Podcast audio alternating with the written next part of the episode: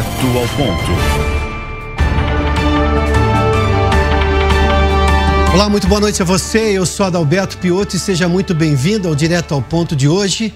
Você pode nos acompanhar, acompanhar o Direto ao Ponto pela Rádio Jovem Pan, acessando o aplicativo Panflix e também pelas redes sociais. Toda segunda-feira, neste horário, você acompanha entrevistas e debates de temas relevantes da atualidade. No programa de hoje, nós recebemos o deputado federal Kim Kataguiri, aqui de São Paulo. Deputado, seja muito bem-vindo. Obrigado, Obrigado, por atender nosso convite. Acompanham-me nesta entrevista Nelson Kobayashi, advogado e comentarista aqui da Jovem Pan, Mano Ferreira, jornalista, também comentarista da casa, Fernando Capeça, jurista e sim, um comentarista dos programas da Jovem Pan, e Carol Curimbaba, analista política. Nosso convidado de hoje, Kim Kataguiri, é deputado federal em segundo mandato e tem 28 anos de idade. Kim Kataguiri é um dos expoentes da nova geração de políticos que ganhou notoriedade a partir dos protestos de 2013, em resposta popular às crises de corrupção e na economia que marcaram o governo da ex-presidente Dilma Rousseff e que resultaram no impeachment constitucional da sucessora de Lula em 2016. Egresso do MBL, o Movimento de Rua Brasil Livre, Kim Kataguiri foi dos mais eloquentes críticos dos últimos governos do PT. Jovem e politizado, fez parte desse novo grupo que entrou de vez no debate político brasileiro e que acabou com a hegemonia do PT nas ruas brasileiras. Usando o fenômeno da internet, Kataguiri criou um bem-sucedido canal de vídeos na rede social para discutir assuntos de política e economia. Ainda em 2013, a publicação de um vídeo questionando o Bolsa Família foi um marco de engajamento de seguidores, o que o tornou próximo de críticos do governo da então presidente petista. Kim Kataguiri é cofundador e coordenador do Movimento Brasil Livre, o movimento que teve papel chave no impeachment da ex-presidente Dilma Rousseff e no apoio à eleição de Jair Bolsonaro. Anos depois, no entanto, o MBL passou de apoiador a crítico de Bolsonaro, chegando a defender até o seu afastamento do cargo, o que rendeu críticas de apoiadores do movimento. Em 2015, Kim foi eleito um dos 30 jovens mais influentes do mundo pela revista Time. Em 2017, Kim Kataguiri lançou o livro Quem é este moleque para estar na Folha, foi colunista do jornal Folha de São Paulo entre janeiro de 2016 e março de 2017. Nas eleições de 2018, Kataguiri candidatou-se ao cargo de deputado federal por São Paulo pelo Democratas. Elegeu-se como o deputado mais jovem da história do país, na época com 23 anos. Em 2019, a Forbes o considerou uma das 10 pessoas mais influentes do Brasil, com menos de 30 anos de idade. No ano de 2022, foi reeleito deputado federal. No início do ano, foi eleito pré-candidato oficial à Prefeitura de São Paulo pelo movimento MBL. Feitas as apresentações, deputado, a minha primeira pergunta é objetiva, direta e acho que todo mundo compreende o momento. Na sua opinião, até uma ofensiva semântica, mas eu vou insistir na pergunta. Que tipo de democracia ou qual nível de democracia nós temos hoje no Brasil, levando-se em conta todos esses fatos recentes, sobretudo os do meio do ano passado até aqui? Olha, acho que um nível de democracia muito abaixo do ideal. Né? A gente tem um livro muito famoso que é o Poliarquia de Dow, né, que ele explica o nível de participação e a qualidade de participação para você medir né, a qualidade de uma democracia. Eu acho que a gente tem um nível, um, um, uma amplitude de participação, ou seja, o voto popular é amplo, aberto, direto, secreto, universal. Agora, a qualidade de participação no debate público é muito pequena. Você tem decisões por parte do Poder Judiciário, dos setores do Poder Judiciário, censurando cidadãos comuns, censurando parlamentares. Você teve, é, inclusive, né, no mandato passado, eu tinha um, um, deputado em que eu era um adversário político dele, deputado Daniel Silveira, mas que teve um decreto de prisão em flagrante, coisa que não existe, né? Sim. É, é, contra ele e que, mesmo eu sendo um adversário político dele, eu votei absolutamente contra, justamente por entender porque aquilo seria uma arbitrariedade, que aquilo seria né, algo que não se pode fazer independentemente do espectro político da pessoa. Você não pode defender uma, uma arbitrariedade contra o seu adversário, porque amanhã ela acontece contra você. Né? Então, o que a gente tem hoje, infelizmente, né, são setores do Ministério Público, do Poder Executivo, do Poder Legislativo, especialmente do Poder Judiciário, que atuam contra liberdades e direitos individuais, garantias fundamentais previstas na nossa Constituição, uhum. principalmente a liberdade de expressão. Portanto, a conclusão de que a nossa democracia está muito abaixo do ideal. Eu vou continuar nesse tema, mas sob um outro aspecto. E o que é o MBL hoje? Inegável a história recente do MBL, até porque é um movimento também muito novo. Inegável a sua história com o MBL. Mas desde aquele movimento de 2013, quando a gente começou a ver muita gente passar a discussão política brasileira do dia a dia, o que foi talvez o maior alento desde a redemocratização. A gente não via esse tipo de participação. Talvez no impeachment do Collor também, mas não mais que aquilo. A gente voltou a ter povo na rua e povo na rua que, para usar uma expressão da época, ia de graça, ou seja, não é porque estava ali mantido por sindicatos ou grupos da esquerda que normalmente faziam isso e tinham a hegemonia da rua. Mas o MBL era crítico de Dilma Rousseff, apoiadora do, apoiador do impeachment de Dilma Rousseff, depois apoiou Jair Bolsonaro e depois se voltou contra Bolsonaro. Aí o MBL começou a ser criticado. Levando-se em conta o estado de coisas que nós temos hoje isso é recente contra o final do governo Bolsonaro e também agora nesse momento, com mudanças de interpretação constitucional que saltam aos olhos, o MBL é parte de, tem parte dessa culpa, porque não só se elegeu um novo presidente, como a gente viu um Supremo ganhar um poder que não tinha. Um Congresso se diminuir a, a um tamanho que ele também não costumava fazer. É, essa, esse cálculo de na eleição presidencial que o MBL fez foi equivocado ou foi uma questão de momento?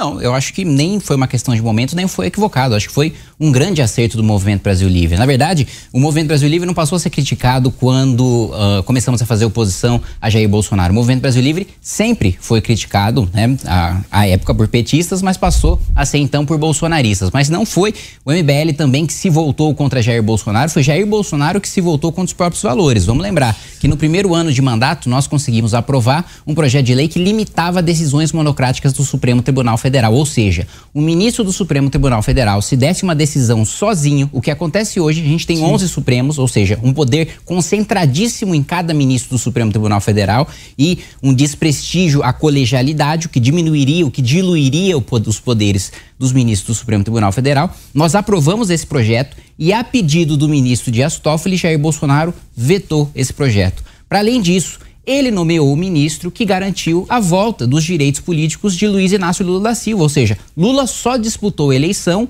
em razão de um voto dado por um ministro indicado por Jair Bolsonaro. Mais do que isso, os petistas pararam de ser acusados, pararam de ser denunciados e pararam de ser presos porque Jair Bolsonaro nomeou para a Procuradoria-Geral da República um amigo íntimo de José Dirceu, né? Um sujeito que escreve dedicatórias amorosas, inclusive, uhum. né? É, no sentido afetivo de amizade, né? A José Dirceu e que agora essa mesma Procuradoria-Geral da República está se voltando contra Jair Bolsonaro. Ou seja, tu, toda a construção que nós fizemos durante o impeachment, para passar a existir uma direita, para essa direita ter voz, ter vez e deixar de ser criminalizada como havia sido no período pós-democratização, esse esforço, infelizmente, foi jogado no lixo graças às ambições e às traições de um presidente da República que se viu refém né, uh, uh, do Supremo Tribunal Federal em razão do rabo preso de um filho.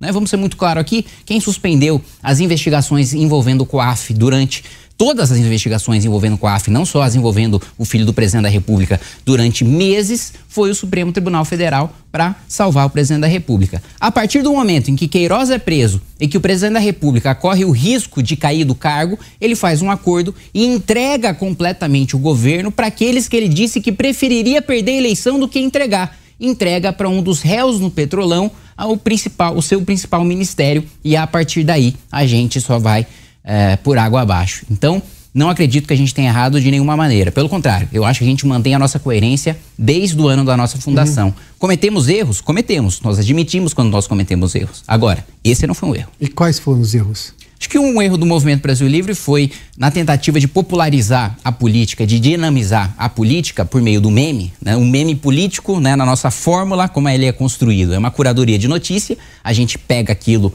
que o nosso público quer ler, se interessa por aquilo, coloca o nosso valor, o nosso ideal, o que, que a gente acredita naquela mensagem e, ao mesmo tempo, coloca um toque de humor. Eu acho que a gente pode ter, sim, e nós fizemos uma meia-culpa no passado em razão disso, uh, uh, superficializado o debate público né, durante algum tempo em razão do uso exacerbado dessa fórmula, por assim dizer. E nós fizemos meia-culpa sem nenhum problema em razão disso.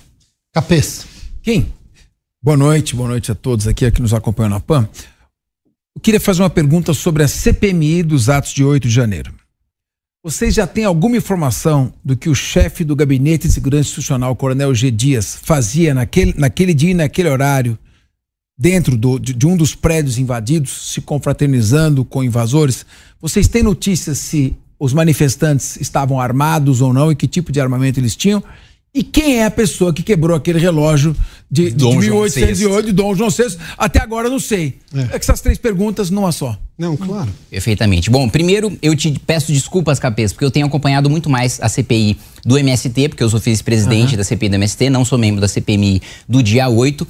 É, não, não sei, portanto, essas informações. Uma resposta eu sei, eu sei te dar, né? Que é de que. acesso ao documento, não de, teve? De, é o documento da Polícia Federal para o próprio ministro da Justiça avisando que aquilo aconteceria. Né? E para mim é muito revelador, né? O que eu acompanhei da CPMI do dia 8, né? Eu acompanhei, eu acompanhei principalmente aquilo que foi objeto de embate entre mim e o ministro da Justiça, Flávio Dino, pelas vezes em que eu convoquei ele para prestar esclarecimentos na Câmara dos Deputados, em que eu mostrei o documento que ele tinha ciência, de fato, com antecedência, de que o ataque aconteceria, de que havia a intenção de confrontar a polícia, de invadir os prédios públicos e de depredar os prédios públicos, né? Esse foi o informe que o delegado-geral da Polícia Federal, vinculado ao Ministério da Justiça, repassou para o ministro. Posteriormente, nós ficamos sabendo que a própria ABIN também avisou o ministro da Justiça, apesar do ministro do Gabinete de Segurança Institucional ter adulterado o documento da ABIN para tirar a própria responsabilidade dele, do GSI, que é responsável diretamente pela segurança né, dos palácios do Poder Executivo, dos três palácios do Poder Executivo que nós temos em Brasília. Ele não acionou o plano escudo, que é um plano alternativo que você tem para não acionar a garantia da lei e da ordem para proteger os prédios do Poder Executivo. E, além disso, né, ele atuou como um verdadeiro mordomo de vândalo, né, enquanto ele servia é, é, água, enquanto ele abria as portas, tinha conversas amigáveis. Como é a expressão? Mordomo de vândalo. é, é, é, assim, Confesso que eu não tinha ouvido ainda. Assim que ele atuou. Agora, além disso, né? Uh, um general vinculado ao Gabinete de Segurança Institucional, né, diz isso depoimento do comandante da Polícia Militar do Distrito Federal, né? Uh, a PMDF chegou com um efetivo, né, porque recebeu aquele documento da ABIN e sabia da gravidade da invasão. Então veio com um efetivo grande, como sempre é. Né? Muito comumente nós temos, por exemplo, invasões por parte de indígenas no Congresso Nacional. Né? O chefe da Polícia Legislativa da Câmara dos Deputados, ele é manco até hoje porque tomou uma flechada no joelho. Né? Então é, é, é, a gente está acostumado com esse tipo de invasão e mobiliza-se um efetivo muito grande. Né? Uh, foi mobilizado esse efetivo e o general diz, o comandante da, da PMDF, disse que o efetivo era muito grande. Reclamou com o, o, o, o, comandante da Polícia Militar. Mais do que isso, né? você tinha um reforço que havia sido chamado para o batalhão da Guarda Presidencial, que é aquele que faz a segurança do Palácio do Planalto, chamado um dia antes do ataque. Na manhã do ataque, ele foi dispensado. Por que essa explicação nós ainda não tivemos e eu acho que os deputados integrantes da CPMI devem fazer. Por que foi dispensado um destacamento extra das Forças Armadas para fazer a defesa do Palácio do Planalto. E agora, recentemente, fiquei sabendo que o ministro Flávio Dino não quer disponibilizar as imagens né, do seu ministério, o que também é muito esquisito. Da última vez que o ministro quis esconder imagens do seu ministério foi porque ele estava escondendo uma omissão criminosa né, da qual ele fazia parte. Então, acredito que Flávio Dino também tenha receio de alguma maneira de ser responsabilizado caso as imagens né, do Ministério da Justiça e Segurança Pública sejam disponibilizadas. É isso que eu sei, é o pouco que eu sei sobre a CPMI do dia 8, mas amanhã nós teremos G Dias na comissão, na CPI do MST, para falar sobre os relatórios da ABIN de inteligência é, fornecidos pelo Gabinete de Segurança Institucional em relação a esses movimentos. Fioto, diga, você está sabendo mais que a CPMI, então? eu, será, que eles sabem, será que eles sabem disso aqui? Dá a impressão que eles não sabem. Não, eu, eu, ninguém eu, ouve, ninguém é um deputado. Mas aí você tem uma falar. maioria governista lá. Então, saber uma coisa, não, não tomar ciência dos é. fatos e executar o que é. sabe é outra. Carol, vem cá, por favor. Boa noite, boa noite, meus colegas, boa noite, deputado. O senhor comentou que está mais por dentro né, da CPI do MST, é o vice-presidente. É, e eu, eu gostaria de entender um pouquinho o, o, perfil dessa CPI do MST. Ela, assim, depois da avalanche de invasões que tivemos é, no setor rural aí, elas diminuíram, na verdade zeraram aí depois da abertura da CPI, voltaram agora com duas, até domingo foi invadida a sede da, da Embrapa, né, em Pernambuco. Mas a CPI do MST me parece ser a grande pedra no sapato do governo, porque tem muito mais acusações contra o governo e não tem acusações contra a oposição. Eu senti também, eu, isso é uma leitura que eu fiz, eu gostaria que o senhor avaliasse também, que Lula foi muito pressionado, além da conta, pelos líderes STED, principalmente pelo líder do MST, ele até deu uns sinais ali para deixar ele em seu lugar, mas em contrapartida também cedeu cargos em governo, né? Fez aquele programa de, de produção de alimentos também, que ele consegue Uh, sem licitação, as organizações uh, sem fins lucrativos podem adquirir alimentos uh, e também para fazer cisterna, que é um projeto, inclusive, de bolos ali no MTST. Ou seja, a gente percebe que, de um lado, ele quer colocar os líderes no seu devido lugar para não sofrer tanta pressão, mas, de outro lado, também, ele abre as porteiras para um movimento criminoso. Como que o senhor enxerga toda essa negociação que está tendo com o governo, com os líderes dos movimentos? Eu enxergo isso como um crime, né? E como uma ilegalidade. E quem afirma isso não sou eu. O Tribunal de Contas da União, num acórdão em 2017, né, determinou que a maneira como os governos petistas fizeram a reforma agrária, entre aspas, porque não de fato fizeram reforma agrária, aliás, a evasão chegou a 80%, né? Ou seja, você tinha terras invadidas, né? O governo chancelava aquelas terras invadidas e 80% daquelas pessoas não ficavam nas terras invadidas que depois eram é, colocados como assentados. Ou seja, o governo, ele Primeiro, é importante a gente separar, né? O MST e, e é, outros movimentos de sem terra que também é, utilizam né, pessoas vulneráveis como massa de manobra para as suas, seus fins pessoais, muitas vezes ilícitos, ilegais, né, como o caso de extorsão, exigir dinheiro para não invadir uma propriedade, ou exigir dinheiro para sair de uma propriedade, ou exigir um cargo público para sair de uma empresa estatal de pesquisa fundamental para o pequeno agricultor, como é a Embrapa, isso eh, a gente precisa separar os líderes criminosos das pessoas vulneráveis. A gente teve relatos, né, de ex-MST que foram à CPI, né, foram ouvidos e disseram: olha, a gente tinha que obedecer às lideranças, a gente não podia plantar o que a gente bem entendesse, a gente tinha que obedecer né, ao que eles disseram e mais, a gente não poderia melhorar o próprio barraco, porque segundo os nossos líderes nós precisaríamos passar a imagem de miséria, né? ou seja, tudo calculado e construído para se passar uma narrativa para evitar que uh, houvesse decisão judicial concedendo a reintegração de posse. Manipulação, né? é isso? Manipulação, exatamente. Clara, né? Pra, clara, clara com, com os próprios ex-MST dizendo e mais. Quando você desobedecia as regras da liderança, destruíam o barraco com você dentro. Né? Então, é assim, é, eu não tenho a menor dúvida de que há aí indícios muito fortes de não só né, invasão de terra, esbulho possessório, não só é, agressão, ameaça, extorsão, mas também a, quase que uma existência de um estado paralelo, né? Porque o depoimento que a gente teve revelou que as pessoas chegavam um estranho, logo estouravam um rojão. Olha, é, a gente conhece bem esse método, né, de estourar rojão quando entra um estranho num território. E esse método é o método do tráfico de drogas, né? Uhum. Então é exatamente isso que foi descrito para nós na CPI e que se reunia, né, um pessoal que decidia o que fazer com aquele invasor. Né? Nós já tivemos, inclusive, um integrante do MBL que foi questionar invasores do MST e que foi recebido a bala.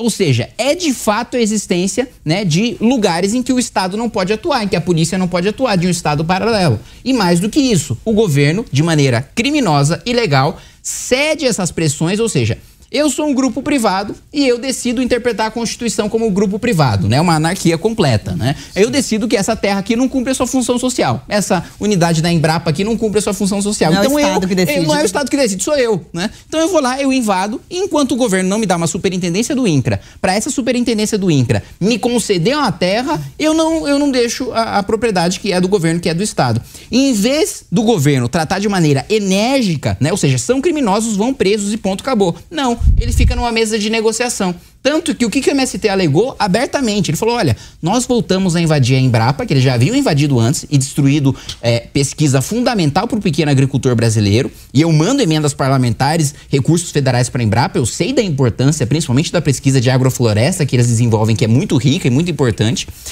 É, e eles dizem o seguinte: olha, nós voltamos a invadir porque o governo descumpriu acordos. Então, peraí, o governo tem feito acordos com base em crimes? Eu cometo um crime e eu ganho direito a um cargo no governo?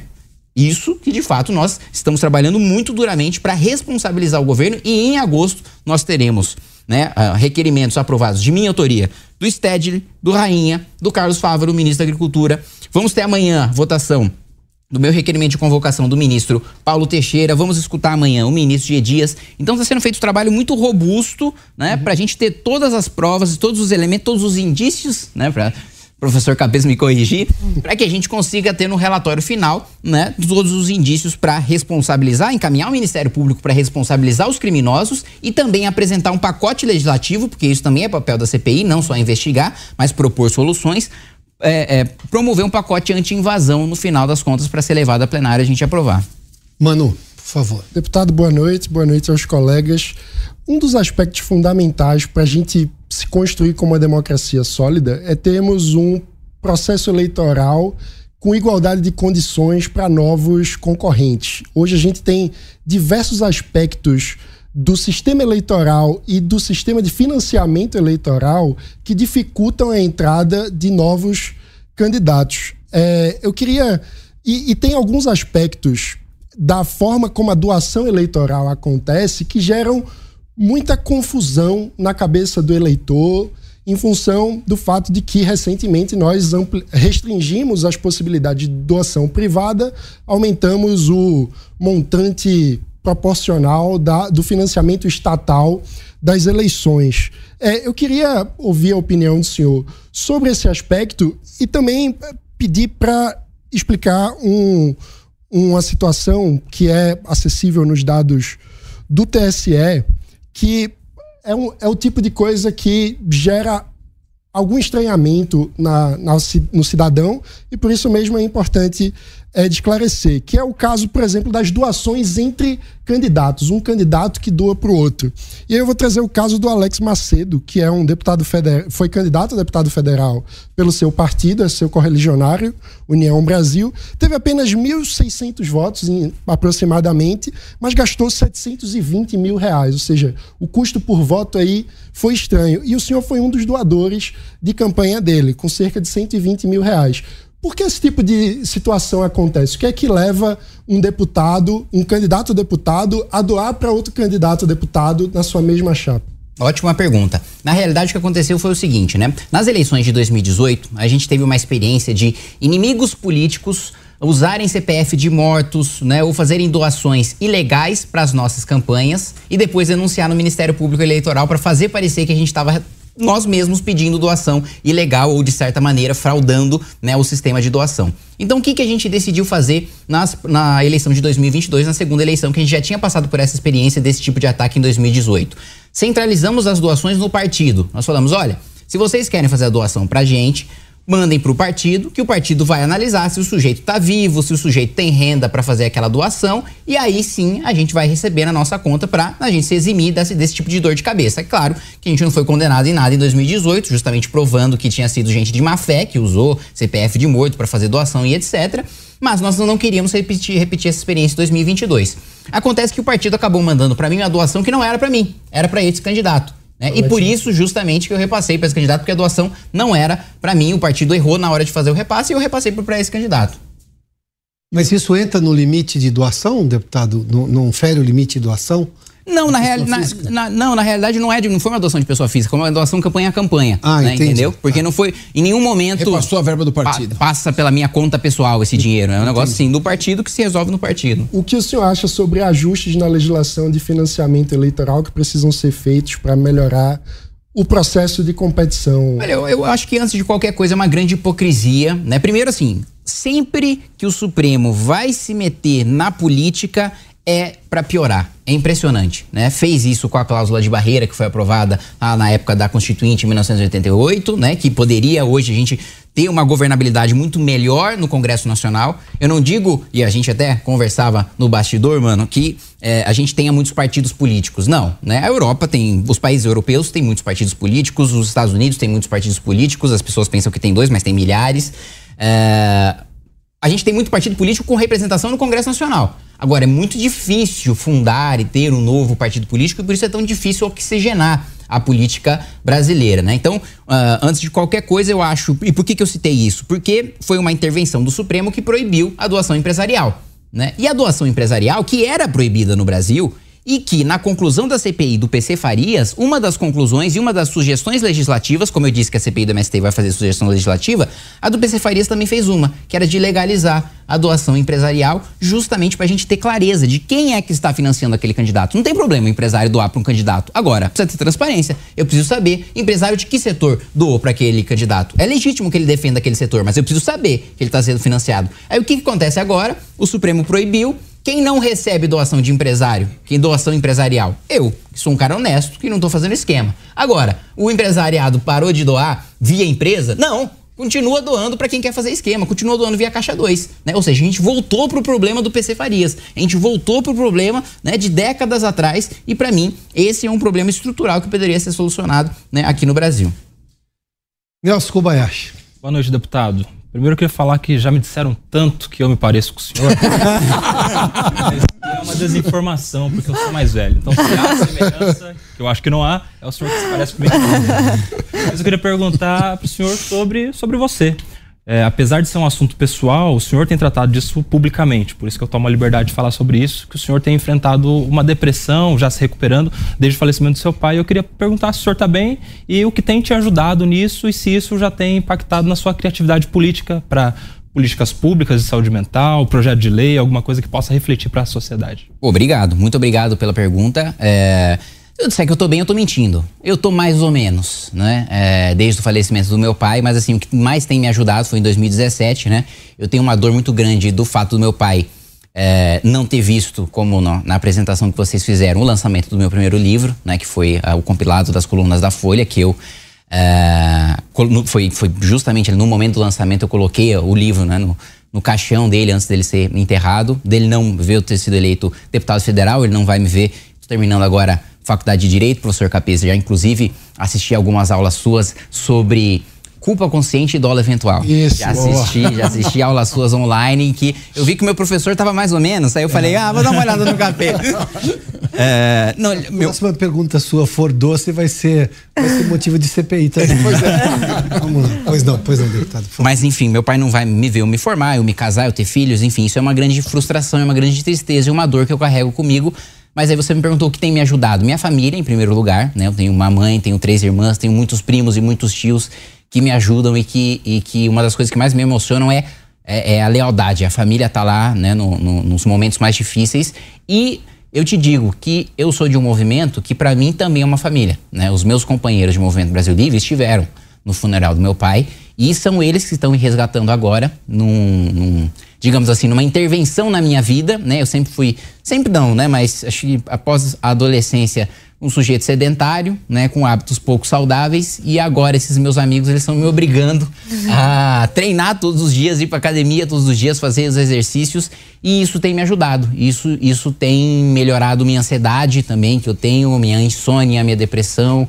Então, os exercícios físicos, mas antes de tudo, claro, a família, os amigos, né? Ter o suporte, não ter, é, é, assim, durante muito tempo, eu acho que talvez um pouco pela criação nipônica, né? Esse negócio de esconder a dor, não sei se você, você tem alguma familiaridade com isso de, de, de, de esconder qualquer tipo de coisa que pareça fraqueza, né? Eu acho que isso, isso são tabus que a gente precisa quebrar porque é só se abrindo que você começa a se tratar. É só se abrindo que você começa a lidar e bater de frente com o problema.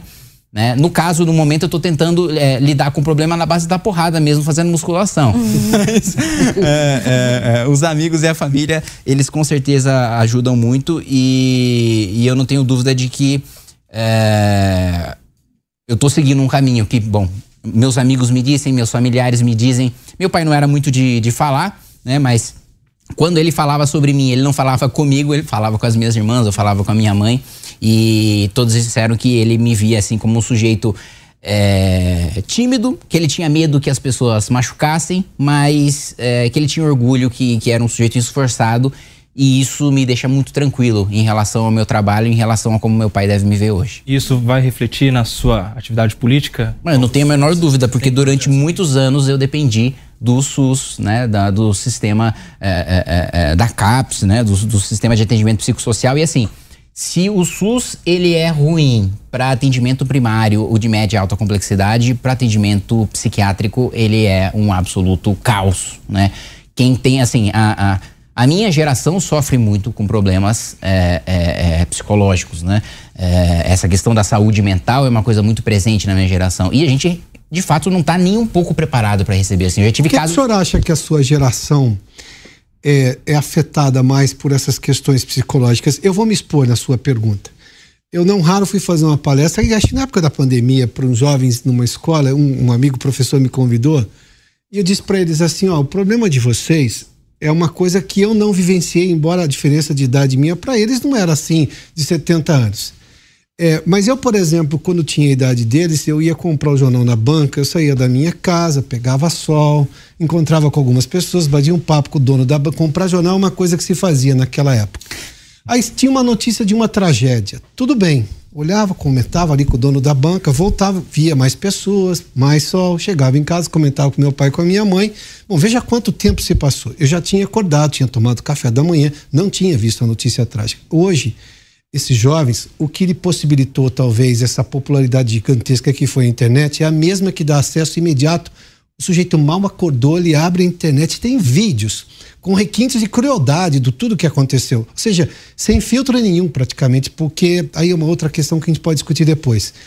Eu fico imaginando, claro que um jovem desse vai sentir. Agora, ao mesmo tempo, essa sociedade, às vezes, essa sociedade de jovens é despótica, é extremamente dura no julgamento, canceladora, ela não tem empatia, ela acha que tudo do passado está errado. Tudo bem, jovens questionam o passado, a minha juventude também questionou, é da natureza até.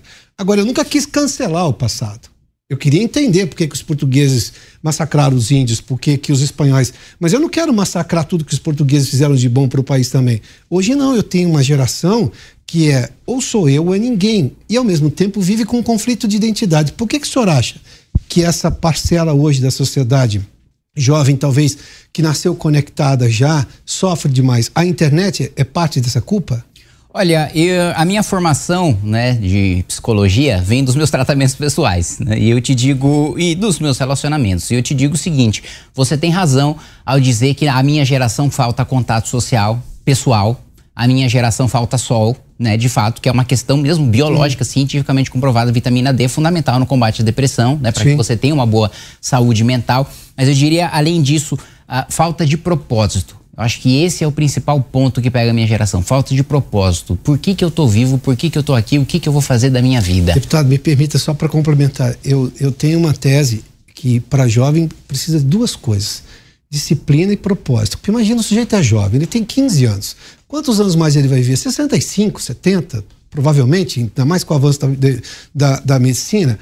Agora, não se dá hoje disciplina questionada. A gente está vendo na proposta, inclusive, de educação do governo. Ah, não, temos que ensinar a ser militantes. Bom, a gente está vendo essa crítica, isso é, isso é, frequente. Quando você quer exigir resultado de matemática, não pode, porque ela pode ficar ofendida, porque ela não teve acesso. Mas se ela não aprender matemática, ela não vai fazer conta. Se ela não souber fazer conta, ela vai ser enganada. Se ela for enganada, bom, aí perdeu a noção da vida. Né? E propósito, parece que querer projetar o futuro é uma ofensa. Não, é um absurdo, porque se ele se der bem, então, nossa, ele é culpado porque ele se deu bem, porque ele estudou, porque ele fez, e o outro não conseguiu. Como é que eu lido com tudo isso? É, exatamente. Você tem, primeiro, uma ansiedade muito grande, como o volume de informações, como a velocidade mesmo de locomoção, né? Você chegar de um lugar para o outro é muito mais rápido, você ter uma informação é muito mais rápido, você conversar com outra pessoa é muito mais rápido. Eu acredito que é, boa parte da minha geração também acredita que ascender uma carreira profissional também é uma coisa rápida, né? O sujeito ele quer fazer um estágio sendo CEO. Né? E, e, e, não é assim que funciona a realidade. CEO, é e não é assim que funciona a vida, né? É, é, você conversa com uma pessoa de 20 anos, ela já está ansiosa porque ela não está escalando a grau, já é, não é um diretor da empresa, já não é um executivo da empresa, enfim. É, é cria expectativas assim que estão muito fora da realidade. E muitas vezes essa frustração se reflete, se reflete na agressividade no, do cancelamento. Né? Eu, eu separaria ali em dois setores. Da mesma maneira como fiz com o MST, eu separaria o cancelamento em dois setores. Eu acho que há sim uma massa de pessoas frustradas que querem é, é, é, mascarar aquela frustração na forma de raiva, na forma de. E isso existe, o Pondé fala muito bem sobre isso, Luiz Felipe Pondé.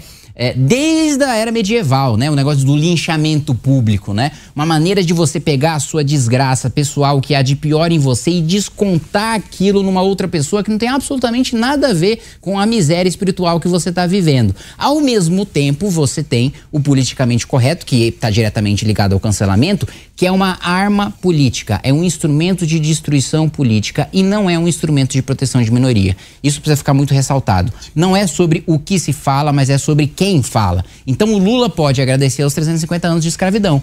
O Lula pode falar que parou de assistir a Copa Feminina na metade porque tinha muita mulher. Ele não é machista, ele não é racista. Se fosse qualquer pessoa de direita, esse sujeito, eu não tenho a menor dúvida, já estava no Jornal Nacional, na PGR, né, sendo denunciado. Né? Então, e no isso, inquérito do fim do mundo, é, se bobear. É, exatamente. Então, o, o cancelamento ele ganhou até vias institucionais de se manifestar. Né? E com lideranças que manipulam essa massa de pessoas frustradas justamente porque não conseguem destruir o seu adversário ou derrotar o seu adversário no campo das ideias, no campo do debate político, no campo da proposta. Então elas precisam transformar o adversário delas num monstro, porque você não debate com um monstro. Você não. mata o monstro, você prende o monstro, você acaba com o monstro. E é assim, tentando transformar a pessoa num monstro que muitas vezes as esquerdas né, é, destroem seus adversários né, e fazem parecer que são monstros porque discordam de uma política pública. É um exemplo muito recente que nós tivemos, inclusive, você entrevistou aqui o governador Eduardo Leite, né? Era uma política pública, escola cívico-militar, não tinha absolutamente nada a ver com racismo, machismo, homofobia, era uma decisão sobre política pública de educação. Ele tomou a decisão de manter a escola cívico-militar e sofreu um ataque homofóbico do Jean Willis. E foi chamado de homofóbico pelo Jean Willis. Foi transformado num monstro porque decidiu manter a escola cívico-militar. Você não é capaz de argumentar, olha, a escola cívico-militar, você pode fazer críticas à escola cívico-militar. Claro. Ah, ela custa demais, não tem escala. Mas elas custam é, menos é, e são mais eficientes. O resultado não está indo bem. Você vai discutir no mérito. Só que aí quando você não consegue discutir no mérito, aí você tem que demonizar a pessoa. Pessoal, cabeça. Bom, em primeiro lugar, minha solidariedade, o Kim, e, e, parabéns por fazer da sua família e dos seus amigos o seu alicerce. Parabéns. Eu não vou fazer uma pergunta doce, mas eu vou encaminhar meu livro de penal autografado para ele. Tudo bem. Tá bom? Uma obra literária respeitável.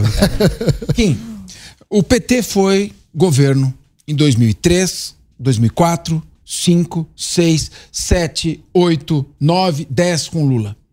11, 12, 13 e 14 com a Dilma. E 15 e uma parte de 16 com a Dilma. E é novamente governo.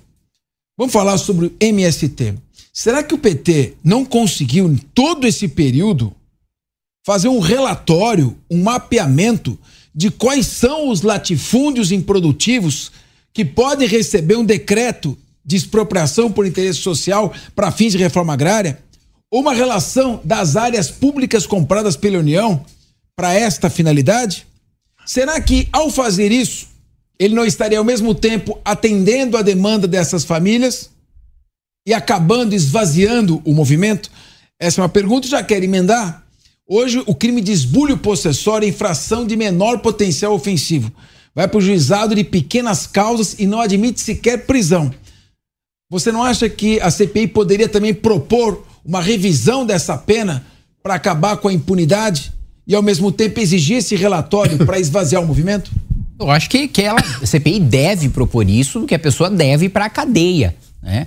E, mas, infelizmente, o judiciário, mais uma vez, interfere e vem no sentido contrário. CNJ lançou uma resolução recentemente dizendo que para você uh, uh, ter o, o, a reintegração de posse, né, todos aqueles que invadiram aquela propriedade precisam estar cadastrados no programa habitacional da prefeitura e a prefeitura precisa executar o programa habitacional. Isso pode demorar um, dez anos. Né? Ou seja, o CNJ está jogando completamente contra o direito fundamental que é a propriedade. Né? E acredito sim que o sujeito que invade, ainda mais quando ele invade né, de maneira profissional, ou seja, ele é um criminoso profissional, né? Ele faz, ele, ele tem aquilo como uma atividade que é o ganha-pão, né? Que é a vida dele, né? Como a gente teve um caso recente de prisões por extorsão de diversas lideranças aqui de movimentos de sem terra aqui no estado de São Paulo, né? Então é o ganha-pão do sujeito é invadir, extorquir e ficar ameaçando, né? Então acredito sim que precisa ter uma pena mais dura, que o sujeito precisa ficar na cadeia. Uma das coisas que eu defendo, inclusive, é que ele cumpra a pena integralmente dentro do presídio. Né? É, eu não sou a favor de progressão de regime. Acho que a ressocialização deve se dar pelo trabalho obrigatório que já está previsto na legislação, mas que não é executado por poder executivo nenhum, nem os estaduais, nem o federal, que seria responsável por isso, principalmente depois da criação do SUSP, né? do Sistema Único de Segurança pública uh, e através do estudo também, que é outra coisa prevista na nossa legislação, mas tudo dentro do presídio. Tive uma vitória na Câmara dos Deputados na legislatura passada, que foi um projeto de minha autoria relatado pelo atual secretário de Segurança, né, que era meu colega deputado Derrite, é, que era o fim da saída temporária, fim da saidinha, né? Quantas vezes a gente não viu, né? A, a, todo ano a gente vê, ah, Suzane von Richthofen sai no dia dos pais, né? E aquela, aquela coisa e tal. Não voltam. Né? E mu muitos não voltam, ou cometem crimes, ou pior de tudo, servem como braços de líderes do crime organizado que estão lá dentro, né? E aproveitam a saída para isso, para fazer essa interlocução. Uh, a gente aprovou um projeto para acabar com a saída temporária. Infelizmente, o Senado ainda não analisou. Né? Outra coisa que, aliás, o Senado já demorou para analisar foi um projeto aprovado na Câmara dos Deputados, na legislatura ainda anterior à minha, a do impeachment da Dilma, que foi a aprovação da redução da maioridade penal. É urgente a aprovação da redução da maioridade penal, que passou pela Câmara dos Deputados, passou, salvo engano, apenas para crimes hediondos. Na minha avaliação, e eu reapresentei uma PEC para que seja para todos os crimes, porque eu acredito claro. que um sujeito com 16 anos de idade tenha sim consciência é, é, é, de que está cometendo mesmo um furto, como a gente vê aqui na cidade de São Paulo, na Avenida Paulista, né? É, é o lugar onde você mais tem ocorrências de furto e roubo, na Avenida Paulista. Né? No, no, se não a principal avenida do país. Né? E aí o sujeito tem o quê? 15, 16, 17 passar e eu escuto né, o guarda municipal ou o policial militar falar: olha, eu, o sujeito já me vê, já me cumprimenta. Né? Porque eu já aprendi ele, já levei ele tantas vezes e eu não consigo manter ele preso. A gente precisa manter essa gente presa. Porque senão a, a cidade está absolutamente largada para o crime, né? Então acredito que sim. E outra coisa, você falou sobre todos esses anos que o PT teve para fazer reforma agrária, 700 mil lotes foram concedidos irregularmente. O que, que é um lote concedido irregularmente? Para gente que ganha mais de 20 salários mínimos per capita é, é, na sua família, né? Para gente que tem mandato eletivo, para gente que tem cargo público, né? Ou seja, né, chegou o Tribunal de Contas da União chegou a pegar um sujeito que ganhou um terreno, ele tinha um carro de 500 mil reais. Tinha um carro de 500 mil reais e ele recebeu um terreno do governo petista a, a título afim né, de reforma agrária. Ou seja, é um esquemão. Não interessa para o PT né, ter uma reforma agrária, ter pequenos produtores produzindo no campo. Interessa para o PT ter uma militância sem terra, né, que utiliza pessoas vulneráveis como massa de manobra para ter votos, para ter aquelas pessoas em terras que muitas vezes a União pode retomar no momento que ela quiser. Você vê que nos governos petistas você não concede o título de propriedade para aquela pessoa. Ela está sempre refém de alguma decisão do governo. Justamente por isso a gente vê tanto santinho, e nós flagramos na CPI, né, santinhos, né, e, e, praguinhas e pragões e campanhas eleitorais de candidatos de esquerda, né, evidentemente mostrando que tem uma máquina eleitoral funcionando ali na MST. A titulação não foi um avanço no governo Bolsonaro? Foi um avanço do governo Bolsonaro, foi um avanço do governo Temer, né? Você vê Sim. que governos que não são de esquerda, né, fizeram mais reforma agrária do Sim. que os governos que se dizem de esquerda que, de, que deveriam, né, supostamente fazer essa reforma agrária. Carol, mano, depois, bom, fiquem à vontade tá agora. Tá mas, é, deputado, eu, eh, primeiro eu também queria te agradecer pelo depoimento que você deu. Eu compartilho da sua dor. Perdi meu pai também há dois anos, quando eu estava grávida da minha menina, e foi minha família também que deu a força para eu sair da, da tristeza. Então, é, parabéns por ter compartilhado essa história. Eu acho que uma das grandes conquistas que o senhor deixou de comentar, que seu pai não viu, foi você ter sido um dos únicos representantes da direita reeleito sem ser bolsonarista. E aí eu queria perguntar para o senhor: é, o senhor tem mais pessoas ali dentro? Existe essa direita que não é bolsonarista? Porque eu vejo que essa direita é extremamente pragmática. Por exemplo, o senhor votou a favor da reforma tributária né? Porque falou, ela é boa, podia ser melhor, claro, sempre pode, mas dentro do possível ela é, é boa e vou votar a favor. O senhor acha que a direita dita bolsonarista, ela não é tão pragmática é, quanto a direita que o senhor diz fazer parte e ela vota mais para quanto pior, melhor ou não? É, é, uma questão de ideologia mesmo? Não, eu acho que a gente primeiro precisa separar. Parte né, da direita que apoia o Bolsonaro uh, faz, é, é, é qualificada, é, é, vota os projetos, estuda os projetos, esse é o primeiro ponto, que é uma, já é uma exceção gigante. Bom, Capeço foi, foi deputado sabe do que eu tô falando, né? A maioria dos projetos é aprovado. Só aperta o botão. Botou, botou, botou o dedão ali e aprovou, né? Tá é, a maioria não sabe o que tá votando, nem contra nem a favor, né? É do, pros dois lados. Então, existe sim deputados bolsonaristas que sabem o que estão votando. Agora, existe outra parcela que não tem a menor noção e que de fato faz oposição por oposição, né? Por exemplo, críticas que eu escutei em relação à reforma tributária. Ah, vai centralizar o poder na União. O Lula vai ficar mais poderoso peraí, gente, isso, a reforma não se aplica para o governo Lula. Se o Lula for reeleito, não se aplica para a reeleição dele. Ela vai começar a ser implementada em 1% em 2029. Então já começa aí, não tem ampliação de poder de Lula, coisa nenhuma. Mas mesmo quem assumir depois de 2029, não tem aumento de poder da União também, porque a União sequer tem assento no Conselho Federativo, que é o conselho que faz a gestão da reforma tributária. Quem tem assento são os governadores, os prefeitos de capital. E o nosso governador Tarcísio de Freitas conseguiu a vitória histórica para o Centro-Sul, especialmente para o estado de São Paulo, que foi mudar a, a, a, o quórum necessário para se uh, uh, regulamentar algo a novo. Ali. Exatamente, a, a governança do voto no Conselho Federativo. Ou seja, não basta só, se fosse como estava desenhado, né? A maioria de prefeito votou, a maioria de governador votou, mudou. O Centro-Sul estava ferrado. Por quê? Porque nós temos menos estados. E se nós temos menos estados, temos menos capitais, apesar de ter mais população. Né? E aí, o que, que o governador Tarcísio foi negociar e por que, que ele defendeu a reforma tributária como eu defendi? Que foi, para mim, a maior vitória do Estado de São Paulo desde a Revolução de 32, desde Getúlio Vargas, quando a União passou, de fato, a suprimir muito os poderes. É, até o calibre da, das polícias é limitado em razão da Revolução de 32, ou seja, muitos resquícios que a gente tem desde então. E uma grande vitória que a gente conseguiu histórica para mim, que foi o governador dizer o seguinte: olha, eu topo o Conselho Federativo, só que além da maioria de governadores, além da maioria de prefeitos, precisa da maioria, essa, maioria de governadores e prefeitos precisa representar a maioria da população brasileira para ter uma modificação né, do Conselho Federativo. E ele conseguiu impor isso, ou seja, nada vai ser mudado sem que isso passe com a anuência de São Paulo e dos estados do Sul. Né, do sul e do sudeste. Né, e isso, para mim, foi uma vitória né, histórica. Né? Uh... Me permite, mas o senhor acha que isso permanece no Senado, vez que no Senado é, o voto é por estado, nós temos mais senadores do Norte e Nordeste que podem mudar isso no texto. Acredito que podem mudar, mas primeiro, a palavra final é da Câmara, porque a Câmara, porque a casa iniciadora é a casa revisora, né? Ou seja, tudo que o Senado modificar, a gente pode derrubar. Esse é, esse é um primeiro ponto.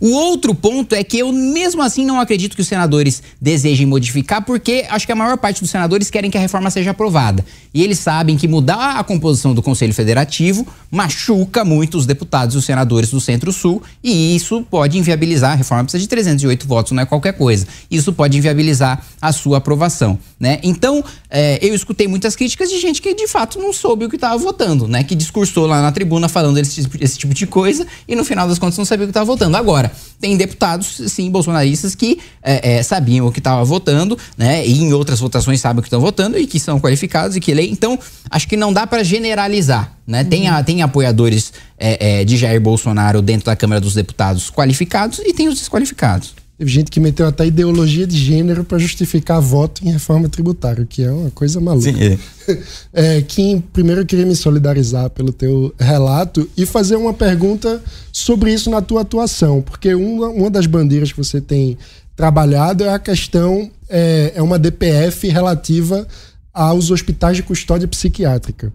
É, e aí eu queria entender tua posição. Tem muitos especialistas que defendem, no mínimo, uma revisão da forma como as casas de custódia funcionavam em função de violações de direitos humanos, de um fechamento, a, a ideia de que é um, uma instituição total, né? ou seja, que muitas vezes o indivíduo é isolado na casa psiquiátrica no lugar de é, construir um propósito integrado à sociedade, como você falou que é um dos elementos que você acha fundamentais para a saúde mental. Então, explica melhor qual a tua visão sobre isso e no que consiste a DPF. Bom, primeiro para a população entender, né? O hospital psiquiátrico de custódia é o local onde um criminoso inimputável, ou seja, aquele que não tem sequer a consciência de que está cometendo aquele crime, né? Comete um crime grave, ou seja, ele tem alta periculosidade, atestada por um médico perito, que é um psiquiatra, é a previsão do Código Penal, que é uma das coisas que a resolução do CNJ revoga é, é onde ele fica internado. Então hoje nós temos 5.800 criminosos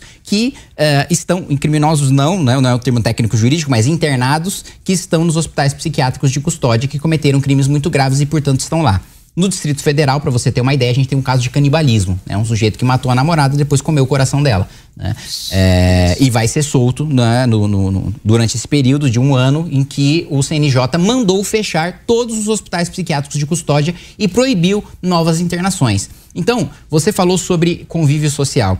Veja, é, a DPF que eu ingressei, primeiro, é porque é, é, é ah, o CNJ atropelou a prerrogativa do Congresso Nacional. Ele mudou o Estatuto da Pessoa com Deficiência, ele mudou o Código Penal, ele mudou o Código de Processo Penal e quem, só quem pode fazer isso é o Congresso Nacional.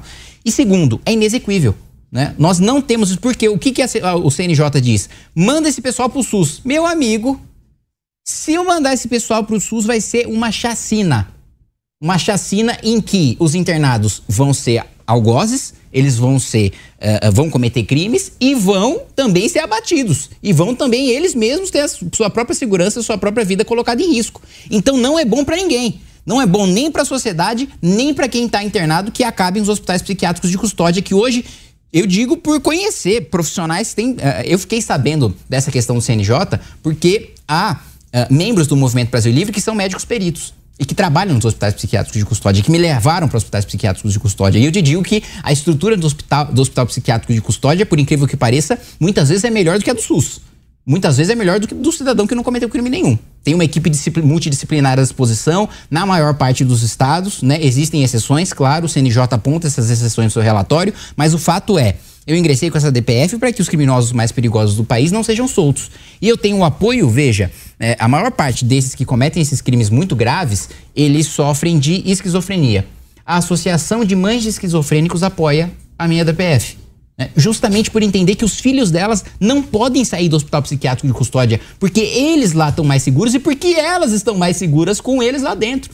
Né? E ainda assim, infelizmente, a gente vê. Né, eu entrei também com um PDL, um projeto de decreto legislativo, para assustar né, essa resolução do CNJ por entender que ela extrapola o poder de regulamentar. Tem uma discussão aí, pô, é um órgão administrativo do judiciário, só poderia, PDL só serve contrato do executivo, mas eu tenho o entendimento de que ali o CNJ está exercendo o papel de executivo, então a gente poderia aprovar o PDL, estou atacando por essas duas frentes, pelo legislativo e pelo judiciário, mas, enfim, é, em suma é isso, né? É, é a gente impedir que eh, o ministro Faquinha é o ministro relator, ele deu prazo agora para que a PGR se manifeste, a AGU se manifeste, todos os interessados, o CNJ se manifeste, e ele deve julgar um pedido de liminar que nós pedimos para que a resolução seja assustada, ou seja, que os hospitais voltem a funcionar imediatamente enquanto o Supremo não decide sobre essa questão.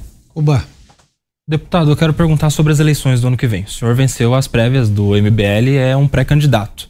E aparentemente o seu partido não vai abraçar essa candidatura. Eu quero saber para onde o senhor vai, o senhor está conversando com outros partidos, e se o senhor não encontrar nenhum partido com viabilidade, tempo de televisão necessária para a visibilidade que o senhor precisa, se o senhor cogita apoiar Ricardo Nunes ou algum outro candidato mais ligado às suas ideologias no ano que vem.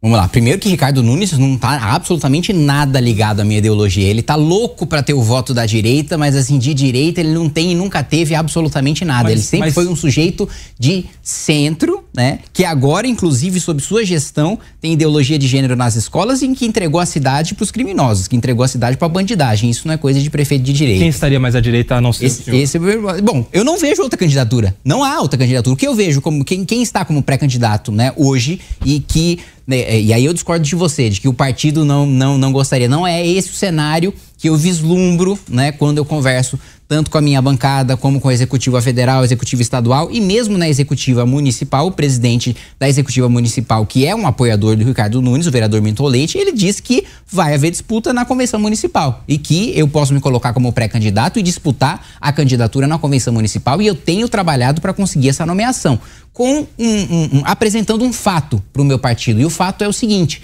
Ricardo Nunes não tem a menor condição de vencer Guilherme Boulos.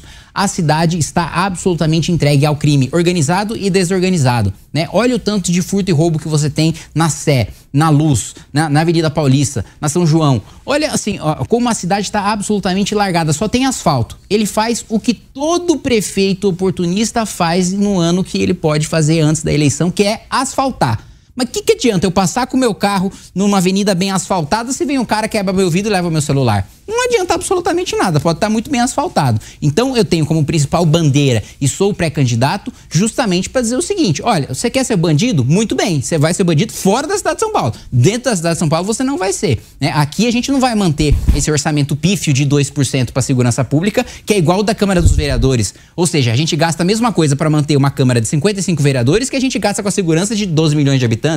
Isso é um completo absurdo. Ah, mas a competência da segurança é do Estado. Meu amigo, olha o tamanho da guarda municipal que a gente tem. E a gente está utilizando essa guarda municipal para quê? Para ficar com pistolinha, para ficar multando gente na rua, né? Com, com um radar pegadinha que não serve para evitar acidentes, só serve para aumentar a arrecadação da cidade. Isso, para mim, tem que acabar. O sujeito, assim, inclusive eu mando queimar essas pistolas de radar, porque preciso substituir o radar por lombada eletrônica, porque a, a, a a multa não deve existir para arrecadar, como ela está existindo hoje, e existe há muito tempo na cidade de São Paulo para arrecadar. Ela deve existir para educar e para diminuir a velocidade. Para isso, nada melhor do que sinalizar. Aqui tem uma lombada eletrônica, se você passar da velocidade, você vai ser multado. E não enganar um sujeito, pegar um sujeito com uma sniper ali de guarda municipal atrás do túnel para pegar você né, é, é, é, acelerando é, ali e, e, te multar. Então, acho que segurança pública é absolutamente fundamental se você quer ter uma candidatura viável, né? Se você quer ter uma candidatura de direita contra Guilherme Boulos, né? Porque Ricardo Nunes não é um sujeito de direita. E os próprios bolsonaristas admitem que, Ricardo Nunes não é um sujeito de direita, né? E que, e que e não, e não vem um respaldo. Ele foi Chegou aí um evento, é, é, salvo engano, com um, um, dos filhos do presidente da República e foi vaiado pelo próprio público bolsonarista. Ele não é reconhecido como sujeito de direita porque ele não é de direita, ele nunca foi de direita e ele deveria admitir isso. Ele deveria falar: olha, eu de fato não sou de direita, eu sou um candidato de centro e eu estou aqui para melhorar o asfalto da cidade. Eu acho que ele, ele seria muito sincero se ele fizesse isso. Mas não. Ele quer se fingir de direita, ele quer se fingir conservador, ele quer se fingir liberal, enquanto tem ideologia de gênero nas escolas municipais com a assinatura dele lá embaixo, né, é, dando endosso para a Secretaria de Educação, e a cidade está absolutamente entregue para o crime.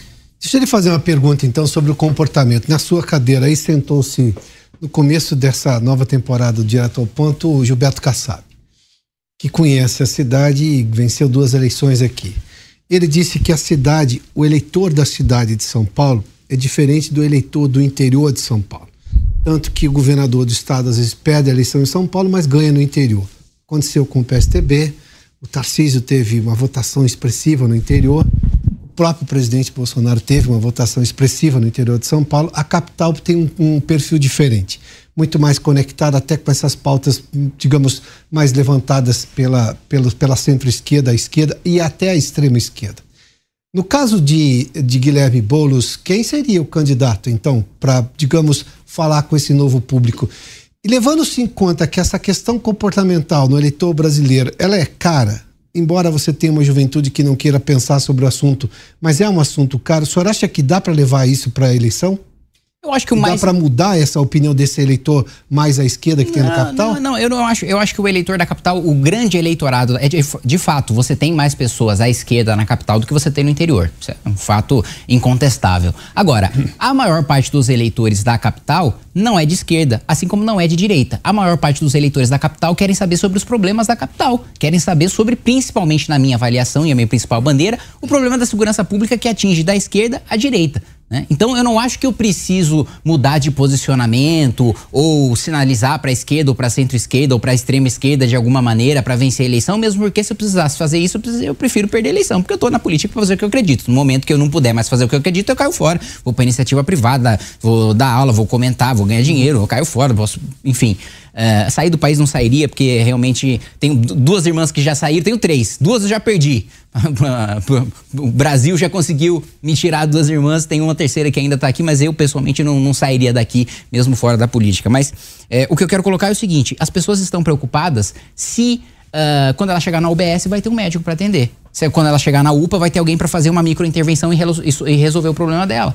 Se é, as pessoas estão preocupadas, se de fato vai ter um agente comunitário de saúde que vai estar tá lá para ajudar com, a, com os dois principais problemas de saúde que a gente tem na cidade de São Paulo, que é diabetes e pressão alta se vai ter um sujeito de fato lá para ajudar, se o agente comunitário de saúde vai ser valorizado, vai receber mais e vai estar tá bem estruturado no bairro para de fato atender a saúde da população. Ou mais, mais do que isso, se a gente vai ter uma presença de uma polícia comunitária, e veja, a gente já tem um convênio com o governo japonês, com o um modelo de polícia japonesa, que para mim é o mais bem sucedido do mundo, que é a Koban, que a polícia comunitária, a polícia de bairro, né? A gente tem um convênio com o Ministério da, da Justiça e Segurança Pública em que as autoridades japonesas elas estão à nossa disposição para treinar as nossas polícias, para as nossas polícias atuarem nos bairros de maneira preventiva. E uma das minhas propostas é justamente retornar com a ROMU, com a Ronda Ostensiva Municipal, né? Das guardas municipais, para fazer a vigilância de bairro, para a gente parar de viver nessa situação de insegurança que a gente vive hoje. Então, finalizando, eu não acredito que seja é, é, a, um posicionamento identitário que vá vencer ou que vá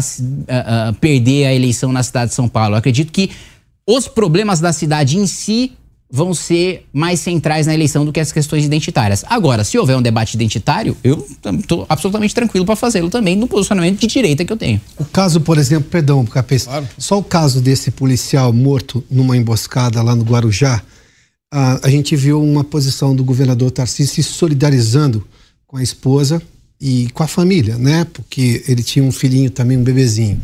A gente não viu essa manifestação do governo federal. Só depois que houve essa contraofensiva da polícia para encontrar os suspeitos do crime, para tentar resolver o problema de um crime que matou um agente da lei, um policial é um agente da lei, as pessoas podem achar que não, mas sim um agente da lei, tal como o ministro do Supremo, né? Todos estão trabalhando para o Estado aí que houve uma manifestação do ministro da Justiça falando: ah, quem sabe, preciso saber se não foi desproporcional, enfim, a perda do policial é uma preocupação, mas não houve esse tipo de solidariedade à família de um policial que trabalhava para o Estado, a serviço do Estado e a serviço da lei. E que se cometer um excesso é muito mais fácil de punir. Porque ele trabalha no lugar, tem endereço conhecido e tem uma corporação sobre. Eu não tenho isso no crime. De que lado o senhor acha que a população ficaria se esse debate for colocado numa eleição? E isso tem capacidade de mudar voto? Eu acho que tem capacidade de mudar voto e a população está do lado do policial. E eu te digo também, uma das minhas propostas é, é uma coisa que é muito discutida, é a insegurança que o policial tem na hora de agir. Né? Muitas vezes ele passa a vida respondendo processo no exercício da profissão porque matou um sujeito porque teve troca de tiro. Sim. E numa troca de tiro o policial mata. Né? E é melhor que o policial mate, mate do que o policial morra, porque ele está no exercício da sua função, sendo alvejado e está se defendendo. Né? E nesse caso foi um sniper Nesse caso, uh, uh, o, o, sujeito que pegou, né, que deu início a toda a operação litoral, foi um sniper que matou um policial, matou e atirou para matar. Porque teve gente que questionou ainda. Ah, mas atirou, mas a gente não sabe bem qual foi a intenção do sujeito. Ah, meu, pelo amor de Deus, o sujeito atira no seu peito. A uma distância de quê? 30, 50 metros. Né? E não atirou para matar? E a reação, e veja só, o ministro da Justiça, como ele é hipócrita. Primeiro ele diz que é desproporcional. Depois ele diz: ah, não, a gente precisa apurar direito para ver se foi desproporcional mesmo. Mas antes ele já afirma categoricamente Sim, que foi desproporcional, antes de ter acesso aos fatos. Mas peraí. Você quer que o ministro quer que seja desproporcional porque ele quer estar contra a polícia, porque ideologicamente ele tem aquela lógica, aquela filosofia que a gente já viu na Marcia Tiburi, por exemplo, que ela diz: "Olha, eu vejo uma lógica do asfalto, né? O sujeito vive numa sociedade capitalista, ele vê as coisas sendo ostentadas, ele tem propaganda em massa na cabeça dele, ele fica com vontade de consumir, não consegue porque o sistema oprime, ele vai lá e assalta. Eu vejo uma lógica no assalto. O que diz a Marcia Tiburi é uma filosofia de uh, uh, uh, criminalizar a vítima, né, que no caso é o policial, né, e de vitimizar o criminoso né? Que no caso é o crime organizado. Como que a reação não foi proporcional? Mataram um policial. Né? E aí, quando foram atrás da organização criminosa que matou o policial, reagiram a tiros. E aí os policiais atiraram e mataram, e tinha que matar mesmo. O sujeito, mais uma vez, né, reforçando, o sujeito quis ser criminoso, quis atirar contra o policial, quis matar o policial, a partir do momento que você aponta uma arma para uma pessoa, meu amigo, você está colocando a sua vida à disposição. Então, eu não tenho a menor dúvida. E veja, para além disso, eu digo o ministro Silva Almeida também. Veio Maduro pro Brasil, sujeito que tortura, mata, manda, manda bater em opositor político, que caça direitos de opositor político, não de um, de todos os opositores políticos, que é denunciado por presidentes de esquerda, como Boric no Chile. Né? Ou seja, a própria esquerda civilizada, a esquerda que sabe diferenciar o que é ditadura de democracia, condena a ditadura de Nicolás Maduro. O ministro Silva Almeida dos Direitos Humanos ficou caladinho quando Maduro estava aqui no Brasil. Agora ele se pronunciou sobre o excesso policial. E deu, rendeu é, é, honras de chefe de Estado, foi isso? Né? É, não, pelo amor de Deus. Seria porque ele está com o cargo ameaçado diante dessa reforma ministerial aí? Não, ele, ele, pode falar contra o presidente. Ele não pode falar contra o presidente, mais do que isso. É, ele é um sujeito uh, que está uh, a favor de um projeto de poder. Então, independentemente do que aconteça, do quanto que ele precisa ser hipócrita e por aí vai, mais uma vez eu digo, não é sobre né, é, é, entra naquela discussão sobre o politicamente correto e o cancelamento, né? Não é, é sobre o que, que aconteceu, uma pessoa matou a outra, né? Não, é um criminoso que matou um policial. Opa, então, peraí. Então a esquerda já, na hora, já pensa, bom, na hora, hum, dos criminosos a gente precisa ver os direitos humanos e tal. O policial não, a polícia é fascista, a polícia mata, a polícia, a polícia merece morrer. Então, essa é a mentalidade extremista, uhum. né, desse tipo de gente que aceita Nicolás Maduro, mas não aceita a rota indo fazer operação para matar criminoso que assassinou policial. Ou e vamos essa... aproveitar politicamente, ideologicamente, que a polícia é de um governo de oposição a nós que nos derrotou na eleição, mentalidade do governo federal. E por essa razão, vamos fazer uma crítica. Não vamos consultar laudo de exame microscópico, balística, trajetória dos ferimentos, é, é, as câmeras que podem ter, que, que os, os policiais têm na sua farda que podem registrar o que aconteceu. Não. O que interessa é fazer a crítica ideológica. E aí que é uma vergonha uma manifestação como é. essa. Agora eu queria fazer uma pergunta, vou trazer um pouco para o plano do Congresso Nacional. É, o presidente Lula está gastando bilhões de reais em emendas parlamentares para construir uma maioria no Senado e principalmente na Câmara dos Deputados. Dizem que ele já tem aí 382, 384 votos conquistados a partir dessa intensa negociação. Os ministros, inclusive esses do, do, dos direitos humanos, não estão dormindo hoje, os que estão no cargo, porque os cargos estão sendo já negociados com o Centrão. Minha pergunta é: até que ponto essa maioria construída artificialmente às custas do pagamento de emendas parlamentares e da cessão de ministérios, vai permitir ao presidente Lula aprovar projetos que sejam contrários a uma pauta de centro, centro-direita e uma pauta conservadora, que é o perfil da maioria do Congresso Nacional. O resultado da eleição do ano passado. Vamos lá. É, Capeza, eu discordo de você quando você diz que o perfil da Câmara dos Deputados é um perfil conservador, é um perfil de centro-direita, é um perfil de direita. Não. A Câmara dos Deputados ela é composta, em sua maioria, por deputados que se elegem mandando dinheiro para suas bases eleitorais. Certo. Inaugurando creche, inaugurando hospital, e não interessa. Tem gente lá, assim uma vez eu perguntei, né, é, é, para um deputado, falei, o seu partido ele não tem lado não? Porque ele, ele, ele foi base né, do Fernando Henrique, ele foi base do Temer, do Lula, da Dilma, agora foi base do Bolsonaro, agora é base do Lula. Ele falou, não, não, peraí.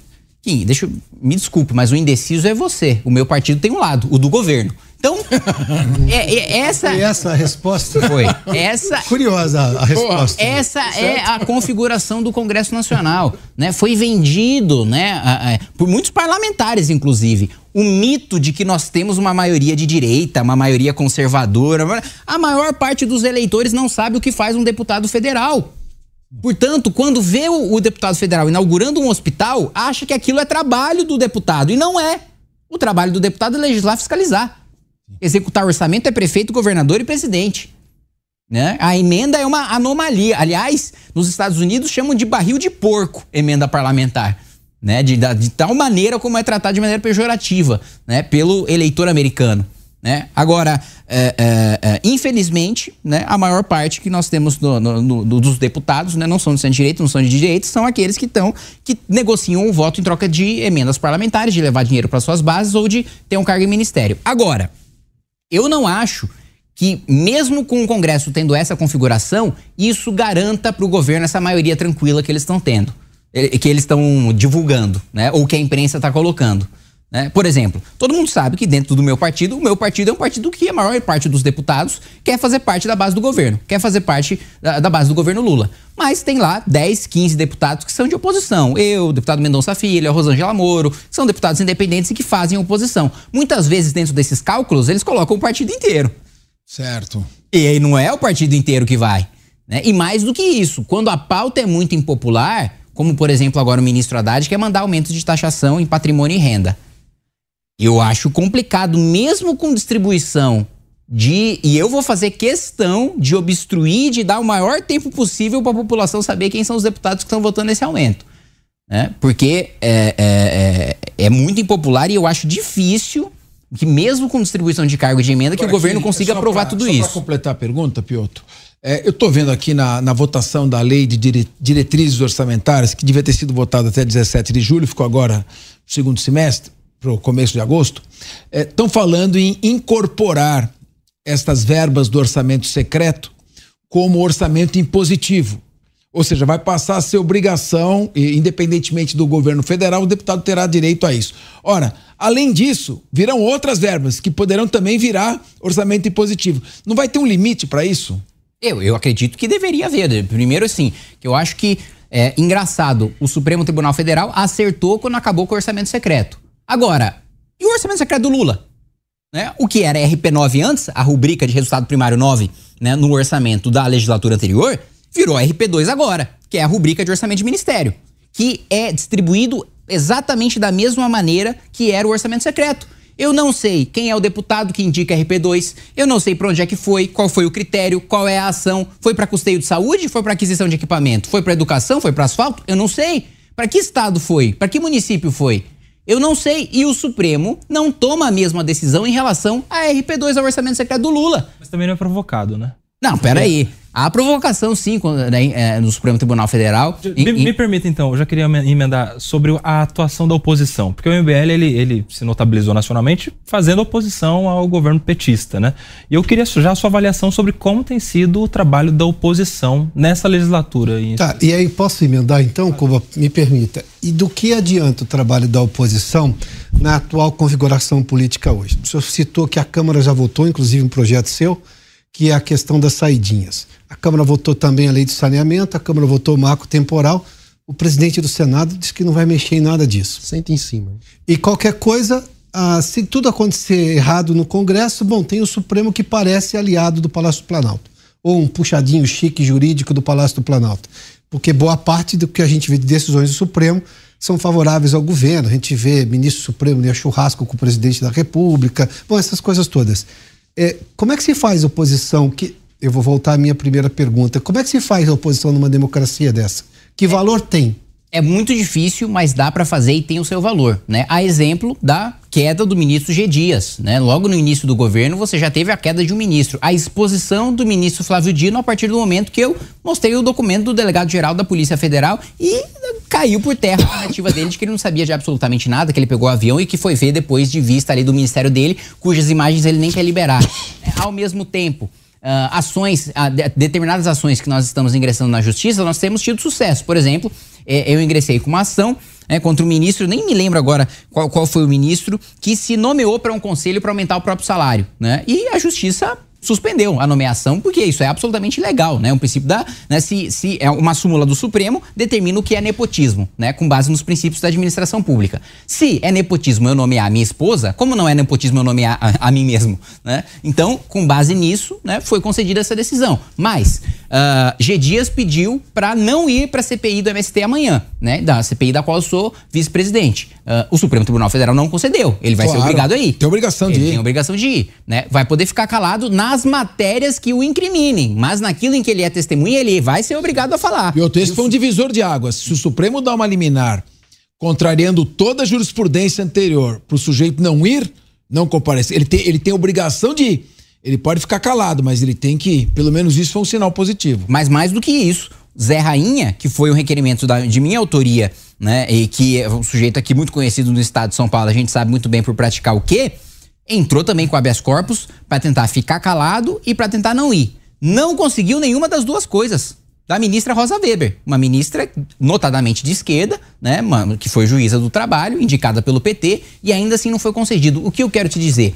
Eu quero te dizer que é muito difícil, mas se você for cirúrgico, você consegue resultados. Uhum. Se você souber o que você está fazendo, não adianta. Tem gente, eu vejo, infelizmente, gente é, é, na CPI que muitas vezes é só o discurso, é só a fala, mas e a materialidade jurídica que você está trazendo para prejudicar, de fato, aqueles que estão cometendo crimes? E a relação com o governo, né, da, da de criminosos que estão lá utilizando invasão para negociar cargo com o governo? Cadê você fazendo essa relação? Ou cadê você fazendo a obstrução? Cadê você entrando com requerimento de retirada de pauta? Cadê você entrando com requerimento? Porque foi assim que a gente derrotou o PL da censura.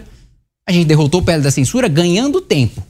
A gente não, a gente não, não, não conseguiu ter, entregar emenda ou entregar ministério para virar votos a nosso favor no PL da censura. Nós votamos na legislatura passada a, a, a urgência e derrotamos. Né? E nessa sequer foi pautado porque eles sabiam que seriam derrotados. Por quê? Porque a gente ganhou tempo, a gente agiu com inteligência. Nós fomos lá, ingressamos um requerimento de votação nominal, de requerimento de adiamento de discussão, requerimento de votação nominal, de requerimento de, é, é, é, de, de adiamento de votação, requerimento de votação nominal, de requerimento de retirada de pauta, tempo de liderança, verificação, requerimento de quebra de interstício, requerimento de votação nominal de quebra de interstício. A gente ficou madrugadas obstruindo o projeto para que a gente tivesse o máximo de tempo possível para desgastar o projeto e porque ficasse muito custoso para os deputados, mesmo que ele ganhasse gastasse 40 milhões de reais, votar aquele projeto não valeria a pena porque ele seria massacrado uhum. pelo seu eleitor. O que eu quero te dizer?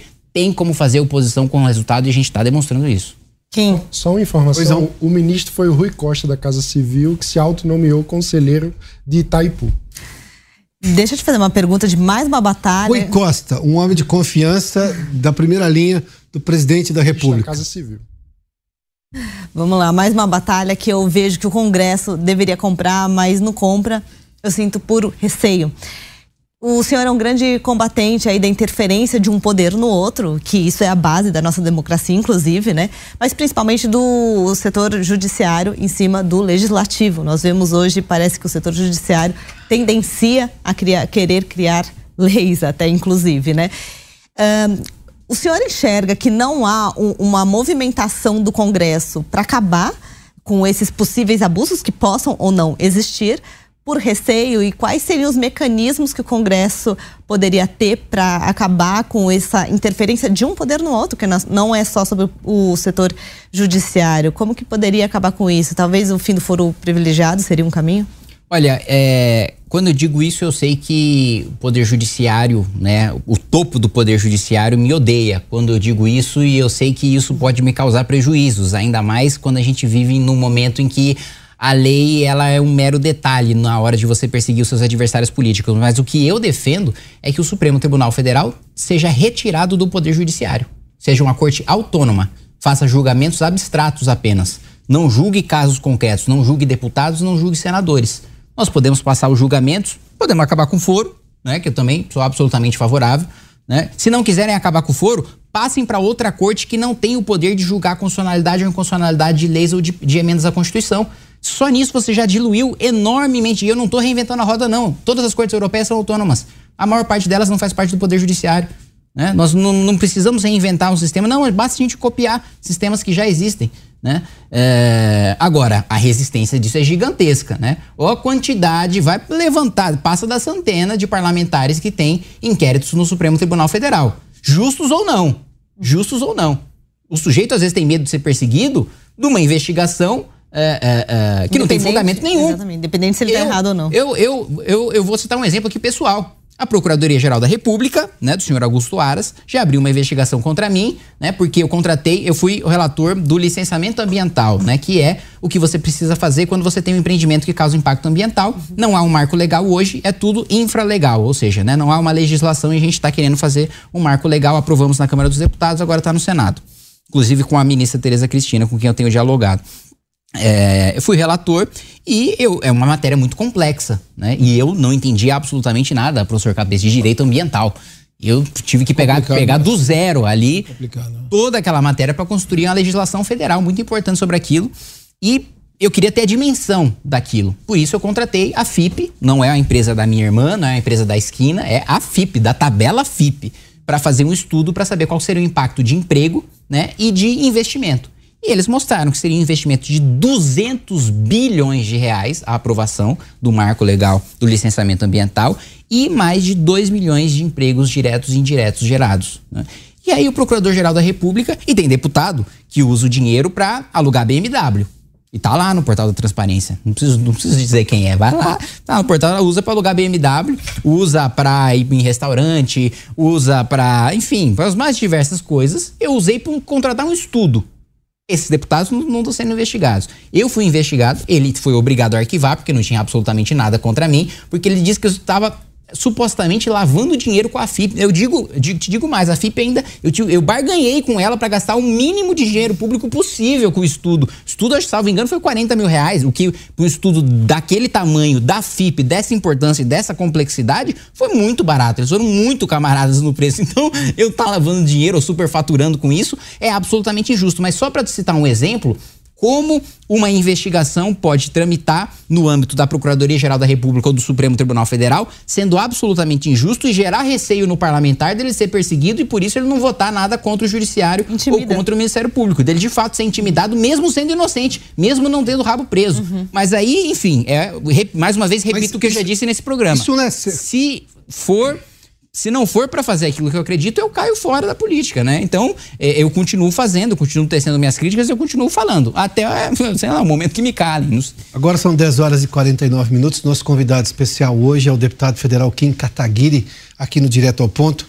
Uh, mas isso não configura claramente para o cidadão que o Congresso está sequestrado pelo. Eu não vou usar a expressão sistema porque ela pode sugerir um monte de coisa, mas por essa conjuntura do entendimento de qual é o papel do Supremo e qual é o papel do Congresso? Pois é, a gente está precisando de parlamentar com fibra moral que, independentemente das consequências, né, ele vá lá, defenda o que acredita e proteja o seu próprio poder. Né, e proteja o seu, seu. Porque parece que o deputado, ele só é, digamos assim, um, um, um, só tem sentimento de corpo, né? Quando é para aumentar salário. Aí todo mundo se junta. Porque, deputado, a gente viu, a Câmara votou a questão do marco temporal, fez o trabalho dela, foi rápido, parou no Senado. Houve um pedido de vista, acho que do André, do ministro André Mendonça, se não me engano. Exato. O presidente do Senado falou assim: não estou com pressa de votar, vou esperar o Supremo. Ele queria que o Supremo votasse. Aí o André Mendonça acabou dando 60 dias, é hoje pedido de vista, né? 60 dias. E, a, e o Senado não vota o assunto. Quer dizer, o Senado está abrindo mão de legislar, o que é uma afronta lógica constitucional, esperando que o Supremo decida um assunto que é de prerrogativa do Congresso. E veja, os senadores são muito mais poderosos do que nós, porque nós não temos o poder de nomear ninguém para agência reguladora, nós não temos o poder de desabatinar ministro do Supremo, nós não temos o poder de analisar impeachment de ministro do Supremo. Os senadores têm esse poder. E a maior parte dos senadores, que se dizem de direita, né, é, muitos deles se dizem bolsonaristas, é, na prática não estão fazendo absolutamente nada para defender a prerrogativa do seu próprio poder. Então, é, é, eu fico estarrecido em ver tanta gente se elegendo para o Senado com pauta de direita, chega no Senado e de repente está no colo do Lula. Deputado, o senhor Mano. atualmente está no União Brasil, mas o MBL anunciou há um tempo a intenção de criar um partido próprio. É, eu queria saber a quantas anda esse projeto e também uma das grandes anomalias do Brasil é a noção de que os partidos hum? têm dono. E isso gera uma série de problemas para a democracia interna dos partidos e para a ascensão de novas lideranças. O MBL se preocupa com isso? De que forma um partido do MBL não teria um dono? Muito bem. Bom, primeiro eu acho que, começando pelo final, a gente já deu um exemplo já com as prévias do Movimento Brasil Livre, né? Todos aqueles que eram membros do Clube MBL, né, uh, que têm acesso aos nossos documentários, às nossas revistas, às nossas informações de bastidores dos três poderes, e aqueles que são membros ou alunos da Academia MBL, que é a nossa formação de militância, votaram nas prévias do MBL. Nós, democraticamente, escolhemos um pré-candidato para prefeitura e eu acho que uh, a gente pensar num estatuto partidário que dá é, é, voz, voto né, para os seus filiados, em que há prévias, em que há debates internos. É, esse, essa é a ideia, é fazer um, um, partido que tenha uma pluralidade de correntes dentro de si, que seja de direita, mas com diferentes visões de direita, e que essas visões sejam, de, sejam debatidas internamente. Nós pretendemos ter esse partido pronto para as eleições de 2026, né? Para as eleições federais, e a gente está empenhado nesse projeto já nesse segundo semestre a começar a coletar as assinaturas para o partido. Capês. É, deputado, o senhor, como um político de direita, defende a liberdade de expressão, a livre iniciativa, economia de mercado. Existe uma organização eh, no Paraná chamada Sleeping Giant. E essa organização ela se volta a perseguir reiteradamente empresários que fazem as suas opções de onde ele vai fazer a publicidade, onde ele quer investir o seu dinheiro. E, inclusive, já há investigações em andamento. Queria saber se o senhor tem conhecimento disso, qual a sua opinião a respeito Uma decisão judicial que diz Já que tem uma, sim. a pretensão deles se apresentar como defensores da liberdade de escolha ou da democracia, não. Aquilo é só um, quase que uma agremiação política. E investigação já aberta pelo Ministério Público. É, exatamente. Eu tenho, eu acompanhei essa, é, inclusive essa definição que foi dada pelo próprio, salvo engano, Poder Judiciário, Sim. né, para os Sleeping Giants. E é exatamente isso. É uma arma política que existe para perseguir empresas que patrocinam iniciativas de direita. Né? Não é para proteger a democracia, para proteger os direitos humanos, né? É, assim, são as palavras mais bonitas que são utilizadas para os meios mais vis e mais cruéis, né? De, de, destruição dos seus adversários políticos. E é exatamente disso que se trata Sleeping Giants. Não tem nenhuma preocupação com o Estado democrático de direitos, não tem nada disso. Né? Uma molecada de esquerda que quer impor a sua visão na base da força, na base do achaque em cima de empresas, ataque e boicote em cima de empresas que fazem as suas escolhas de financiar os programas programas que elas querem financiar, porque o público delas é de direita, ou às vezes nem o público pode ser de direita, mas pouco importa para a empresa se é ou se não é de direita, é o público-alvo delas, não interessa. Ah, o Sleeping Giants vai lá, como bem colocou o Poder Judiciário, né, ah, ah, como uma espécie de agremiação política e ataca e persegue né, aquele empresário como se ele fosse um criminoso por patrocinar né, um, um, alguma empresa, algum veículo de comunicação, algum movimento com o qual ele discorda. Né? Então, é, você tem assim quase que um, um Ministério da Verdade, né? Então você tem uma análise, né? Uma análise é, é, é, de maneira muito conveniente, parecida com a análise ideológica que o governo federal faz daquilo que pode e daquilo que não pode ser dito, dos, dos adversários que podem e dos adversários que não podem existir.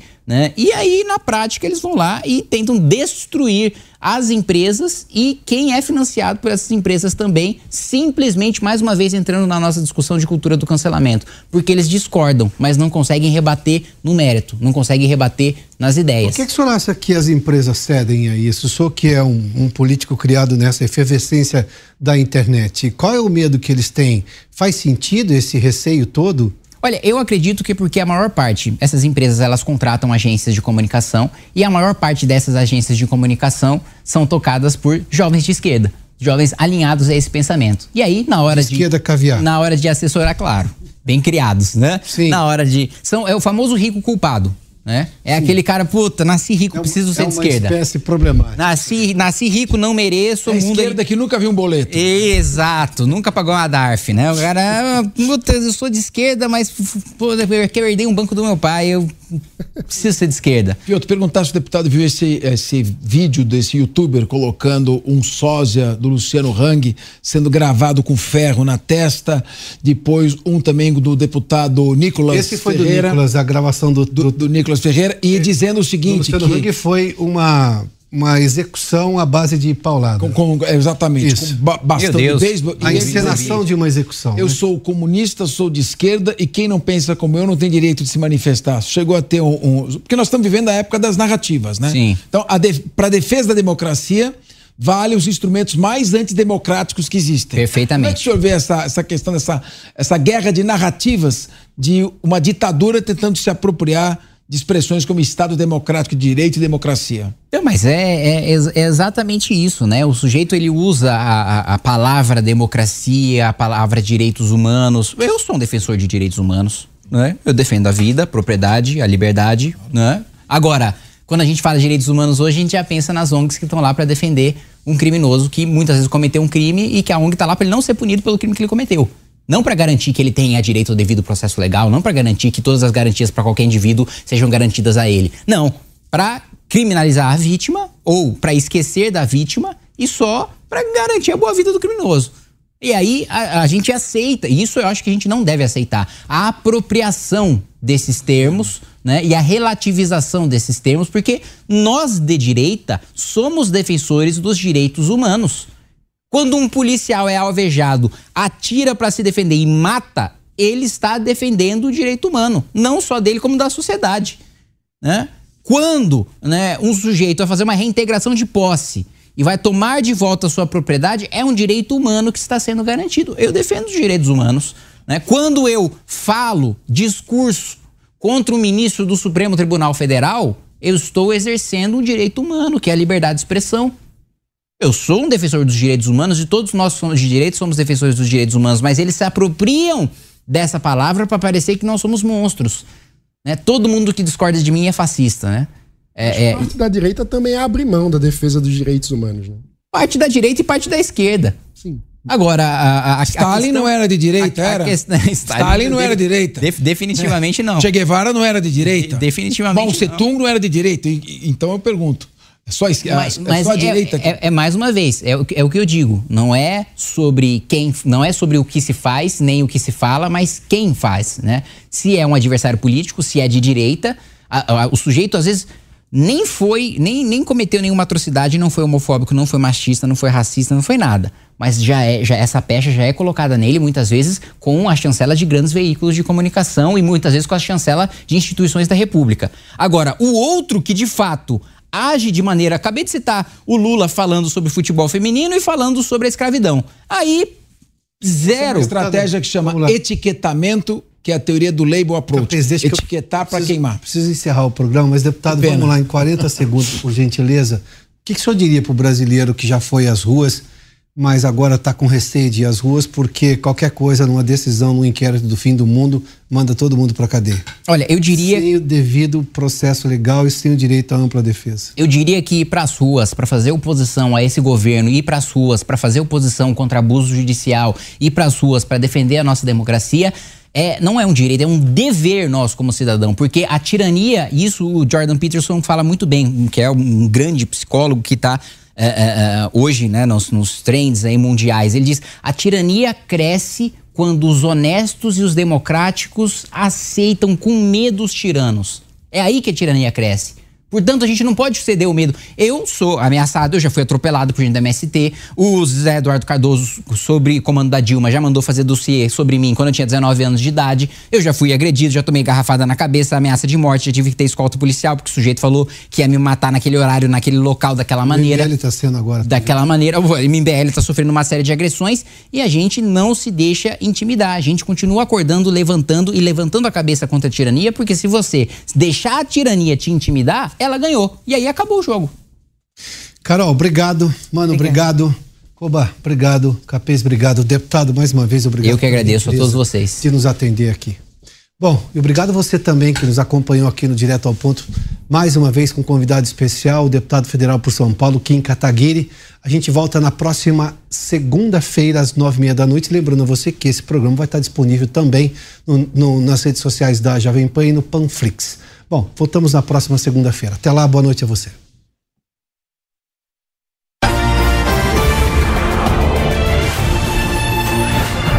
Direto ao ponto. A opinião dos nossos comentaristas não reflete necessariamente a opinião do Grupo Jovem Pan de Comunicação. Realização Jovem Pan News.